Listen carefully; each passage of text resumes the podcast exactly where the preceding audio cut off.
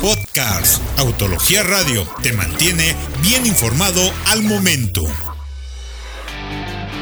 Hola amigos de Autología, ¿cómo están? Hoy les saluda Fred Chabot y les vamos a platicar todo lo que deben de saber de la nueva Mitsubishi L200 2020. que se presentó en México en días pasados y que ya está a la venta en nuestro país. Es muy importante la L200 para Mitsubishi porque representa el 40% de todas sus ventas. El modelo se caracteriza por competir contra rivales como la Ford Ranger o la Nissan NP300 o la Toyota Hilux. Pero fuimos hasta Zacatecas a probarla porque es una zona minera y Esta L200 es muy buscada precisamente en las minas por dos razones. Una, dentro del segmento, es la que más apunta a el tema de trabajo, al tema de robustez y de, de confiabilidad. pero además es más angosta que muchas de sus rivales y eso la hace ideal para entrar y salir de las minas y poderla cargar con mayor facilidad. La nueva camioneta tiene un cambio estético principalmente en el frente, que destaca por un cofre que se eleva en 40 milímetros y eso le da una imagen de robustez adicional, además de la nueva cara de la marca, el Dynamic Shield, que ya vemos en la Outlander,